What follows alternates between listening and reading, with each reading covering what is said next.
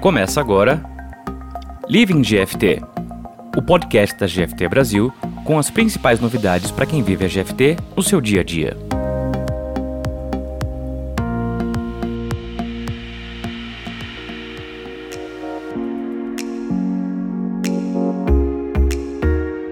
O mercado de serviços bancários está em acelerada evolução com o surgimento do Open Banking e dos bancos digitais. Com a busca por oferecer serviços melhor direcionados à experiência de vida de cada cliente, surgiu o conceito de Life Moments. Mas o que é exatamente esse conceito e como ele se aplica no universo dos novos bancos digitais? Para falar um pouco para a gente sobre Life Moments, trouxemos hoje para o Living GFT o diretor Carlos Cazu e o head de inovação Gabriel Cossenza, que vão nos contar um pouco mais sobre esse novo conceito. E aí, pessoal, como é que vocês estão? Tudo bem? Fala, Ribeirinho, tudo bem? Prazer estar aqui com vocês. E aí, Ribeirinho, tudo bom? Prazer aqui também. Tudo ótimo, gente. Prazer é nosso em receber vocês. Também estou aqui hoje com a minha amiga Larissa Cavalcante, fazendo o co-hosting do episódio com a gente. Tudo bem, Lari? Olá, pessoal. Muito bom estar aqui com vocês hoje. Vamos lá então, gente. Seguindo a nossa política de Ladies First, Lari, a primeira pergunta é sua. Bom, acho que para começar, a gente pode fazer a pergunta para a galera entender o que são né, os Life Moments e como que surgiu o conceito.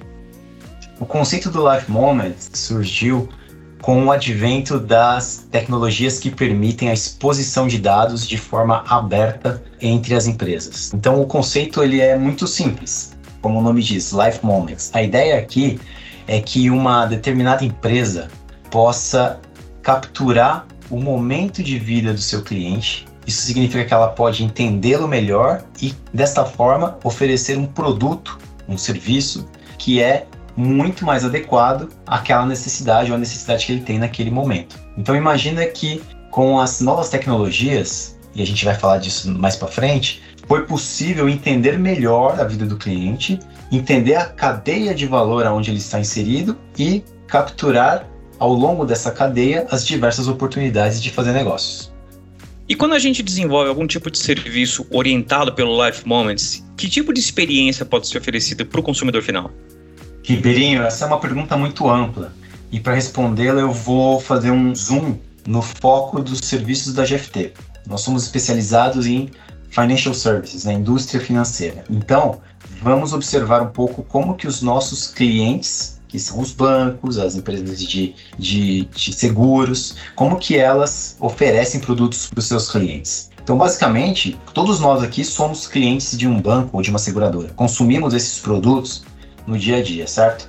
Vamos pegar alguns exemplos dos nossos clientes. Todos nós aqui somos, é, temos uma conta corrente, trabalhamos com produtos financeiros de um ou alguns bancos, correto? Da mesma forma, nós temos seguros, apólices de seguros, contratamos seguros para os nossos bens, para as nossas vidas e assim por diante. Com o Life Moments, imagine o seguinte: nós, como clientes finais, nós podemos fazer a aquisição de um produto num momento muito diferente do que é feito hoje. Hoje em dia, como que você adquire um produto financeiro?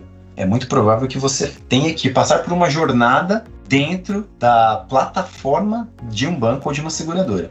Os Life Moments permitem que um banco, uma seguradora, cheguem até você, cliente final, sem que você perceba. Então é até paradoxal, porque ele vai estar presente em toda a cadeia, o banco, a seguradora vão estar presentes em toda a cadeia, mas o cliente cada vez vai perceber menos a presença dessas instituições na cadeia, porque você vai consumir os seus produtos de uma forma praticamente imperceptível, através até mesmo das plataformas de terceiros. Quando você vai comprar um carro, quando você vai adquirir um empréstimo, muitas vezes você vai fazer isso sem ser pela plataforma do banco ou da seguradora. Então essa é uma forma como os Life Moments vão mudar o jeito dos clientes finais se relacionarem com os bancos e com as empresas em geral. Eu fiz um exemplo aqui para Financial Services, mas isso é aplicável, imagina, pode ser aplicável para qualquer tipo de negócio. Um ponto bem legal é a facilidade com que nós, consumidores finais, podemos ter acesso a vários produtos também. Como o Cazu comentou, se eu preciso de um financiamento, hoje o que, que você faz? Você entra no seu aplicativo ou no site do seu banco e faz uma simulação. Ou dos seus bancos. Se você tem três bancos, vai fazer três simulações. Às vezes você vai procurar em outras organizações de crédito. Então, isso exige um trabalho chato aí, repetitivo, que você tem que ficar fazendo. Um contraponto aí com o Life Moments, você poderia receber o acesso, por exemplo, eu comecei a ver anúncios de casas. Então eu já posso receber as ofertas de financiamento que se encaixam no meu perfil de todos os bancos que aceitariam esse tipo de produto para mim. Então facilita muito a sua experiência no dia a dia. Bacana. E como que a gente consegue obter as informações dos consumidores finais que vão oferecer produtos e serviços melhor direcionados ao momento de vida daquele consumidor? Como que isso acontece? Lari, essa pergunta é extremamente importante. Ela é central na questão dos life moments.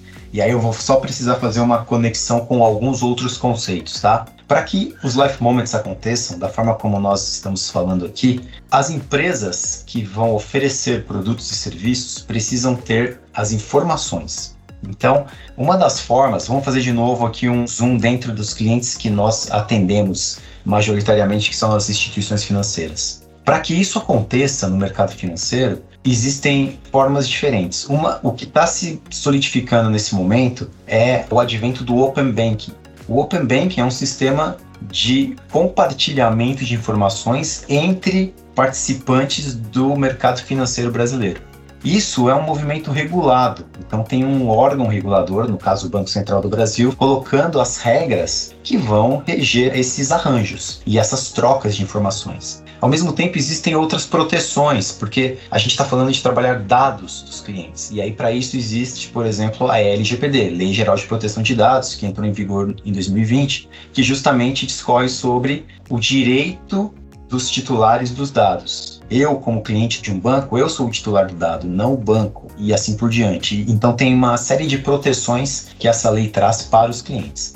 Então, muito bem, pega um pouco esse contexto e imagina que, primeiro, é necessário existir algum tipo de acordo tácito ou regulado para que essas informações trafeguem e as empresas possam obtê-las. Uma vez que elas obtenham essas informações, não basta ter as informações. E aí a gente entra na parte mais focada da inteligência de negócio. Uma vez que as empresas têm as informações, elas precisam tirar um insight dessas informações de que você, como cliente final, está num determinado momento da sua vida e para você faz sentido contratar um determinado produto ou serviço. Como é que eu chego nessa conclusão? Aí eu tenho o uso da tecnologia, especialmente quando a gente fala de engenharia de dados. O uso massivo de dados, processamento massivo de dados, colocando muita além de técnica, muita inteligência para poder criar modelos que criem esses insights para personalizar o momento de cada cliente e oferecer para ele o um melhor produto. Então, claro, estou falando de uma forma simplificada, mas essa parte da matéria é bem complexa e a exploração de dados se dá de uma forma assim é incrível em todos os âmbitos, não só na captura dos dados, mas também depois no uso, na distribuição desse dado.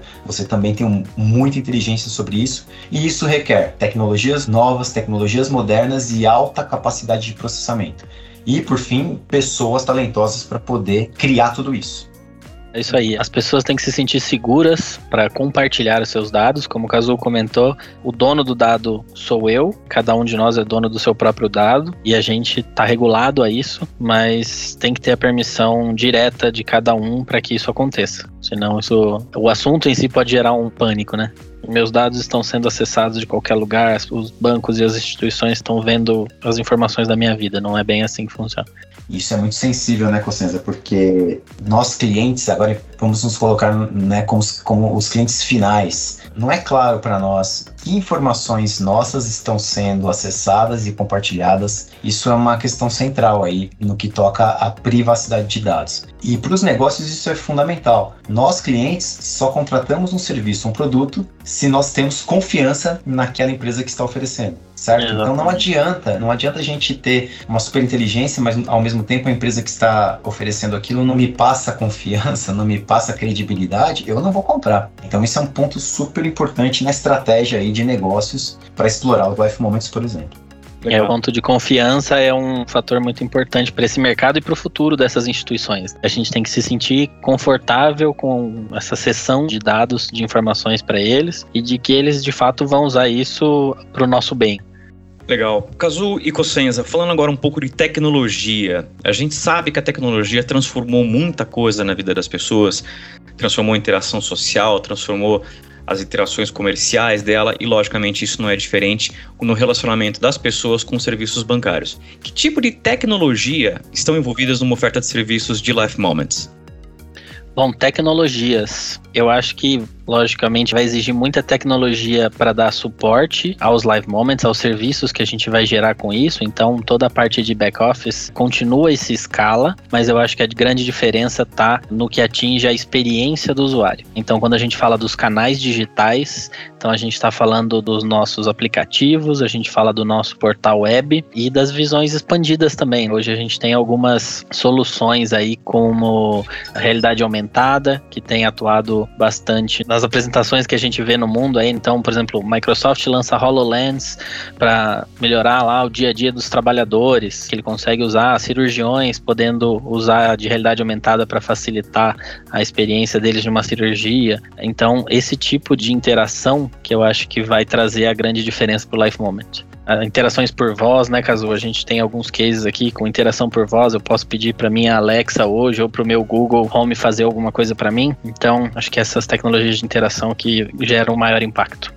Perfeito, Cossenza. E só fazendo um complemento, imaginem vocês que as tecnologias, talvez o mais interessante dos Life Moments e do que a gente está vivendo nesse momento, Pedrinho e Larissa, é que as tecnologias que são necessárias para criar essas experiências, elas já estão disponíveis, elas já existem e elas estão na nossa mão. Elas são acessíveis e até baratas, se a gente for pensar. Hoje você pode consumir uma API do Google, da IBM, da AWS de graça. Qualquer um de nós pode ir lá, entender como funciona e consumi-la. Como o Cossenza falou, você pode misturar tudo isso. Então, o advento de APIs, não vou entrar muito no técnico, mas permite que a gente conecte mil tecnologias dentro de uma experiência. E aí isso é muito forte na questão que o Cossenza falou, que é a experiência do usuário. Só para a gente ver como isso já está e já existe, está na nossa mão, é só a gente pensar onde a maioria das transações financeiras são realizadas hoje. No canal mobile, canal do celular.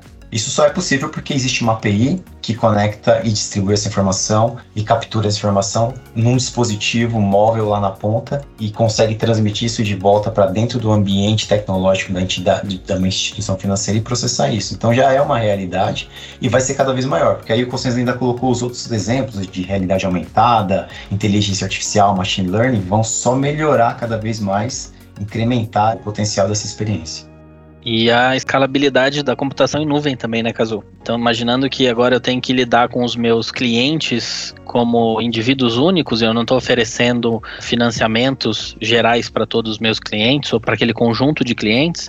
Não, cada pessoa vai ter o seu próprio processamento de dados, entre aspas. Então, se a gente olhar para a tecnologia em nuvem, ela permite a gente essa escalabilidade de processamento que eu vou precisar para conseguir processar essa quantia de informações. Qual que é a importância né, dos Life Moments para as instituições bancárias que desejam obter ou até mesmo manter um posicionamento competitivo em seu mercado? Larissa, essa pergunta é importante, porque agora a gente está falando um pouco das instituições bancárias, das instituições financeiras. Qual a importância dos Life Moments para elas? Então, vou abrir um pouco aqui o escopo. Quando a gente fala de Life Moments, nós estamos falando de uso de tecnologias modernas e de uso de tecnologias baseadas em APIs abertas para fazer essas trocas. O que significa isso? Significa que as instituições vão trocar dados, vão compartilhar dados para poder criar suas ofertas de negócio, ok? Só que tem uma outra componente nessa equação. Toda vez que uma instituição vai e pode capturar as informações não só dos clientes que têm conta naquela entidade, mas também as informações dos seus clientes em outras instituições, ela enriquece a sua base de dados e explora ali e cria modelos de negócio, cria novos produtos, oferece um, serviço com um melhor custo, com um melhor spread, assim por diante. Mas na outra linha, na outra mão desse arranjo, quem captura as informações também é obrigado a dar as informações. Então, todas as instituições também serão obrigadas a fornecer as informações dos seus clientes. Então, da mesma forma como uma instituição está capturando informações dos seus concorrentes para ganhar vantagem competitiva, os seus concorrentes também estão capturando informações dela para ganhar essa vantagem competitiva. E isso é o que vai fazer com que o mercado diminua a sua concentração E isso traz aí, então, o desafio que as instituições vão ter. Como é que eu, como instituição financeira, ganho uma vantagem competitiva ou mantenho o meu posicionamento? As empresas estão pensando hoje, dependendo do tamanho da instituição, do volume que ela tem, ela está pensando da seguinte forma: como eu vou obter mais clientes, ganhar mais dinheiro, aumentando meu market share? Esse é um ponto. A outra questão é como é que eu retenho os meus clientes atuais? Como é que eu faço para não perdê-los? Porque eles serão massivamente atacados. Então, fica claro pensar que as instituições que têm um grande volume de clientes, um grande volume de transações, uma fatia maior do mercado, elas têm uma preocupação muito grande em não perdê-los, não perder os seus clientes. Enquanto instituições menores que estão entrando nesse mercado, que estão começando, ou que não são tão gigantes como as instituições financeiras top aqui do Brasil, elas estão preocupadas em como é que eu vou atacar e capturar essa demanda. Então, os life money são extremamente importantes por isso, tá, Larissa? E aí, no final do dia,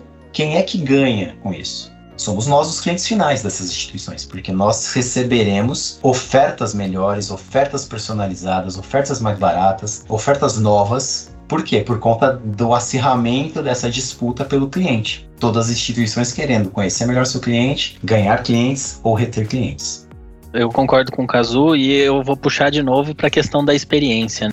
Quem que vai ser o banco, a instituição financeira ou seja lá qual for a indústria que me entende melhor, que me atazana menos? Então, quem nunca recebeu uma ligação X no meio da tarde ou 10 ligações num dia de um banco X oferecendo alguma coisa, um cartão ou assim, é do meu interesse? Não é. Então, quem que vai se antecipar as minhas necessidades me oferecer um produto e não vai me encher, não vai me atrapalhar no meu dia?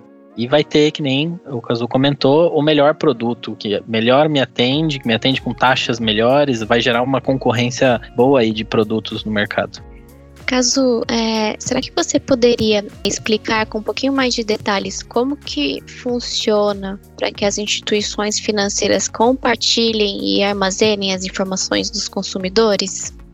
Todas as instituições têm lá suas bases de dados, tá? Como é que essa troca se dará? Essa troca vai acontecer de forma obrigatória por causa do Open Bank. O Open Bank obriga que as instituições trocam. Se você está capturando informação do mercado, você também vai ter que dar. Como é que isso acontece? É através das APIs. As APIs são serviços, basicamente são integrações que estão padronizadas. Então, o Itaú vai no Bradesco capturar a informação da conta corrente do Cosenza, ele vai bater no Bradesco, o Itaú vai bater lá no Bradesco, falando: Ó, eu quero a API XPTO que me traz os dados cadastrais ou os dados da conta corrente do Gabriel Cosenza. Tudo está embaixo de um ambiente seguro. O Bradesco vai falar: tá aqui, Itaú, as informações que você pediu. Porque ela já sabe que tem aquele padrão, a API tem um padrão técnico que permite que essa troca aconteça. E da mesma forma, o Bradesco vai chegar para o Itaú e falou: Ah, Itaú, agora eu que quero a informação das contas correntes do Cosenza aí no Itaú. Manda aqui para mim. Aí o Itaú vai ter que pegar e responder essa chamada, esse requerimento e devolver essa informação preenchida lá para o Bradesco. E é assim as instituições vão trocar as informações. Agora, o Bradesco e o Itaú detém, só os dois devem deter 60% dos clientes das transações que rodam e 50% das transações que rodam. Como é que aquelas pequenininhas vão fazer? A questão aqui é justamente essa. Da forma como está, tem uma briga aqui meio Davi e Golias, sabe, Larissa? Então, assim, tem os bancos gigantes e esses caras têm um poder de computação gigante, tem muito dinheiro para investir na tecnologia para tentar conhecer melhor o seu cliente, só que eles têm milhões. Itaú tem 20 milhões de clientes, o Brasil tem 30 milhões de clientes, o Banco do Brasil tem 50 milhões de clientes. É muito difícil para esses bancos oferecer uma oferta super personalizada para a Larissa. Agora, pega as dezenas, centenas de fintechs existem ou bancos pequenininhos. Esses caras podem vir aqui e falar: Ô Larissa, eu sei que você mora no lugar tal, você mora com uma pessoa tal, você tem um financiamento com o Itaú de tanto, e eu sei que você está estudando, quer estar tá juntando grana para fazer uma pós-graduação assim, assim, assado. Eu tenho aqui um produto que eu já sei quanto você paga de taxa de juros, inclusive no empréstimo que você tem no Itaú. Ó, tô te oferecendo aqui um produto para você simplesmente trocar o que você tem no Itaú por uma taxa menor que eu vou te oferecer, e ainda te ofereço um outro negócio aqui por um negócio que você está precisando que você não tem. E assim vai, um seguro para sua família e tal, tal, tal. Como é que isso vai acontecer? A empresa pequenininha, Lari, ela tem uma capacidade, uma agilidade de entender melhor você e oferecer um negócio melhor para você. Na hora de oferecer um produto mais barato, ela tem a vantagem de, por exemplo, poder tomar mais risco. Ela, por natureza, tem mais apetite ao risco. Então, quem tem mais apetite ao risco vai oferecer uma taxa menor para o seu cliente. E ela então, tem um overhead menor também, né? Exato. O então, Bradesco, um custo então, menor de operação do que. Perfeito. O Itaú Bradesco tem lá um back-office de 5 mil pessoas para fazer análise de todos os pedidos de crédito que eles recebem. Logo, isso vai aumentar o custo para o cliente final. Está tudo distribuído ali. Agora, se uma empresa que tem um nicho focado aqui em pessoas como a Larissa, ela vai te conhecer melhor, vai te oferecer um produto mais rápido, mais barato e vai começar. É isso que o Open Banking quer fazer: começar a tirar um pouco essa concentração e fazer com que traga novidade, inovação. Mas perceba que isso está super baseado em inovação, em tecnologia, em entender melhor o cliente, então é, entender a experiência do usuário. Isso é fundamental. Mas é essa a lógica do jogo, entendeu, Larissa? Entendi. Então a base sendo única, né, no final é melhor para o consumidor. Porque as empresas, as instituições vão brigar para personalizar ao máximo, assim, Exato, pro... exatamente Legal. isso. Eu já fiquei pensando no meu próprio off-topic aqui, né, caso quando você comentou que o pessoal faz esse intercâmbio de informações, fico imaginando se nisso não surgem divergências que possam ser indicadores de fraude. Ah, sei lá, para uma instituição o cara declarou X, para outra ele declarou Y, opa, pera, alguma coisa está errada aqui, né? Total, isso acontece. Hoje, quem pode, de certa forma, responder esses pontos é um birô de crédito, tipo uma Serasa, uma Boa Vista, que eles fazem isso muito bem. Só que essa informação que a Serasa tem lá, ela cobra por isso. Então, os próprios bancos pagam para ter essa informação. A partir do momento que com o Open Banking, ela não vai precisar pagar, ela pode falar, agora não preciso mais da Serasa, e a Serasa não alcança tudo que você tem de informação. Então, ela, isso também é interessante, de questão de fraude e segurança, é, você tem toda a razão, Ribeirinho. Pessoal, eu imagino que o conceito de Life Moments muito em breve vai ser abraçado por todo o mercado. Então, eu deixo aqui a pergunta: quais diferenciais a GFT, nós da GFT, podemos oferecer para os nossos clientes com a nossa oferta de serviços orientados por Life Moments?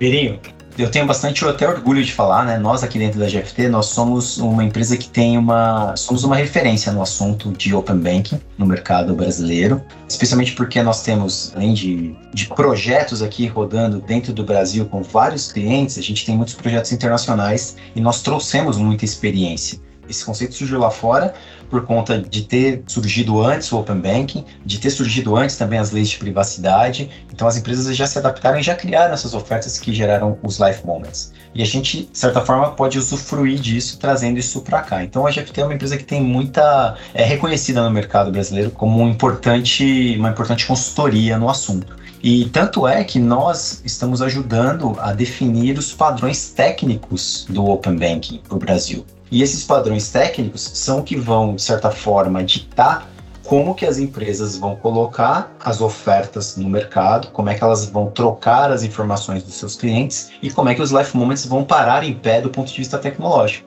Então, de certa forma, a GFT tem um diferencial enorme aqui, que, como eu falei, tenho bastante orgulho de falar que a gente está ajudando o mercado brasileiro a evoluir o Open Banking, a evoluir ofertas mais modernas, mais personalizadas como o Life Moments. E uma visão global do processo, né, Kazu? Que nem você comentou, a gente conhece bastante do processo do back-office em si, mas a gente tem os times de inovação de UX, de Customer Centricity aqui, que trazem bastante essa visão, assim, olhando do ponto de vista do nosso cliente final, lá na ponta. O que, que seria interessante? Qual que seria a experiência que vai deixar ele feliz com as instituições financeiras, né? O que, que ele espera dessa tecnologia na vida dele? Então, desde a, como é que a gente faz o serviço, mas principalmente pensando na dor do nosso cliente lá na ponta. Pessoal, só para a gente encerrar então o nosso bate-papo de hoje, para quem se interessou em conhecer um pouco mais sobre Life Moments, como essas pessoas podem entrar em contato com a GFT e conhecer um pouco mais sobre essa nossa oferta? Ribeirinho, Larissa, para conhecer mais dos Life Moments, é só entrar no site da GFT e buscar as ofertas relacionadas ao Life Moments, ao Open Banking, ao LGPD e ao Digital Banking. Nós temos muitos materiais. Pode buscar a GFT também nas mídias sociais, Twitter, LinkedIn, Facebook. Existem muitos conteúdos. A Larissa conhece bem e o Cossenza conhece bem também. A gente tem um time de arquitetos, de agilistas, de testers que estão o tempo todo colocando, impulsionando né, os artigos, white papers, comparativos de tecnologia e de negócios ao redor dos Life Moments e de Open Banking em geral, nas mídias sociais principalmente, que pode ser conferido lá também. Acho que se quiser falar um pouco mais a fundo também e entender um pouco melhor, pode acionar a gente no nosso site, nas nossas redes sociais, né, Cazu? E a gente tem um time aí que pode atendê-los. Pode, é pode só... chamar uma conversa aí. é só procurar no LinkedIn Gabriel Cossenza ou Carlos Cazu e entrar em contato com a gente lá. Maravilha, pessoal. Larissa e eu, então, hoje recebemos aqui com a gente Carlos Cazu, o diretor, e o head de inovação Gabriel Cossenza, que contaram pra gente um pouquinho sobre o Life Moments. Pessoal, muito obrigado mais uma vez pela presença de vocês com a gente hoje aqui no Living GFT. Ribeirinho, Larissa, um prazer estar aqui com vocês, muito divertido o papo, brigadão. Obrigado, gente. Foi um prazer participar com vocês desse papo aí. Parabéns pelos podcasts, estão super legais. Valeu, até a próxima. Você acabou de ouvir Living GFT, o podcast da GFT Brasil, com as principais novidades para quem vive a GFT no seu dia a dia.